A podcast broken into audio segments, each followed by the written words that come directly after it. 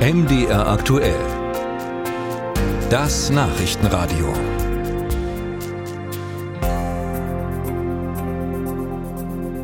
Im Ukraine-Krieg gibt es immer mal wieder zaghafte Friedensinitiativen. China ist da aufgefallen oder Brasilien. Und nun will es einmal mehr Saudi-Arabien versuchen. Das Königreich hat am kommenden Wochenende zu einer Friedenskonferenz nach Dschidda am Roten Meer eingeladen. Russland wird nach Lage der Dinge zwar nicht kommen, der Kreml pflegt aber zum Beispiel enge Kontakte nach Saudi-Arabien in Energiefragen.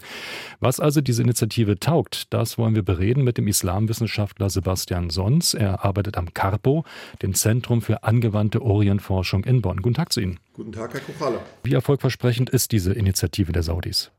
Ich denke, es geht erstmal darum, äh, möglichst viele Akteure zusammenzubringen, damit Saudi-Arabien sich auch als Vermittler und als Plattform für Dialog präsentieren kann. Konkrete Erfolge erwarte ich eigentlich keine. Es geht aber vor allen Dingen darum, dass Saudi-Arabien sich präsentiert als Scharnier, ähm, als ein Akteur, der auf der einen Seite mit dem Westen enge Beziehungen hat, aber auf der anderen Seite auch zu Russland.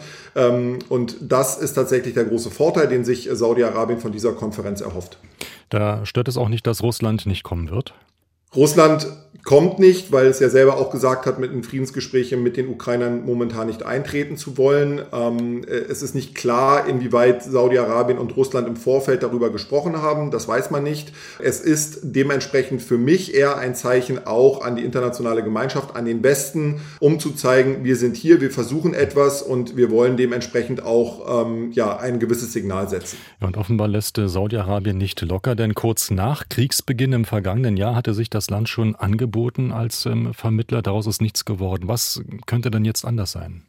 Saudi-Arabien hat sich in den letzten anderthalb, zwei Jahren auch außerhalb des Ukraine-Konflikts äh, tatsächlich als ein Akteur positioniert, der ja ernst genommen werden möchte als, als Vermittler ähm, und wegkommen möchte von dem Image, ja, ähm, Konflikte zu provozieren und zu eskalieren. Das war ja in, in den Jahren, ähm, nachdem der Kronprinz Mohammed bin Salman an die Macht gekommen ist, doch eher die Prämisse Saudi-Arabiens, äh, siehe Jemen, siehe Iran. Von diesem Eskalationsweg ist man abgekommen. Und da geht es nicht nur um Ukraine, sondern da geht es vor allen Dingen auch um die Wiederaufnahme von diplomatischen Beziehungen mit Iran in diesem Sommer. Es geht um die Beilegung des Konflikts mit Katar ähm, im Januar 2021 bereits und auch mit der Türkei und anderen äh, Rivalen in der Region pflegt man mittlerweile recht konziliante und pragmatische Beziehungen. Dahinter steckt A das Ziel zu zeigen, Saudi-Arabien ist da, wenn es gebraucht wird und möchte, wie gesagt, als Konflikt Manager auftreten und auf der anderen Seite geht es darum, auch die eigenen wirtschaftlichen Ambitionen zu stärken. Regionale Stabilität hilft den Saudis, um ihre eigenen ambitionierten Wirtschaftsziele umzusetzen. Eskalation dagegen ist ein Problem und das hat man in Saudi-Arabien erkannt und danach handelt man. Hm. Der Kronprinz hat sich auch schon mit dem ukrainischen Präsidenten verständigt und wir wissen auch, dass ähm, Saudi-Arabien am Gefangenenaustausch zwischen der Ukraine und Russland ähm, beteiligt ist. Könnte das diese kleine Brücke sein, die vielleicht größer werden könnte bei Friedensinitiativen?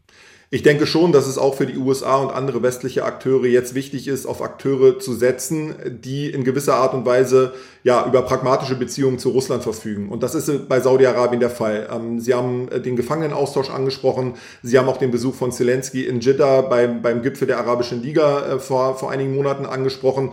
Aber es geht vor allen Dingen auch darum, dass Saudi-Arabien und äh, Russland ähm, pragmatisch und konziliant in der OPEC Plus äh, zusammenarbeiten und da eben auch auf dem Ölpreismarkt gemeinsam agieren. Äh, und dieser Hebel ist definitiv da und den könnte man möglicherweise auch noch stärker nutzen, wenn das die Saudis wollen. Ich bezweifle allerdings, dass man sich in Saudi-Arabien auf eine Seite ziehen lassen möchte. Für Saudi-Arabien geht es darum, alle Optionen offen zu halten, sich bei allen Seiten, bei allen Konfliktparteien als konstruktiver Akteur zu präsentieren. Und es geht eben nicht darum, Juniorpartner oder Erfüllungsgehilfe des Westens zu sein. Davon hat man sich verabschiedet und ich denke, wenn man solche Erwartungen auf, auf Seiten des Westens an Saudi-Arabien hat, wird man enttäuscht werden. Hm, Glauben Sie oder können Sie nachvollziehen, dass sich möglicherweise Saudi-Arabien nach diesem Treffen am Wochenende auch beim Kreml melden wird, bei Präsident Wladimir Putin und über diese Gespräche berichten wird?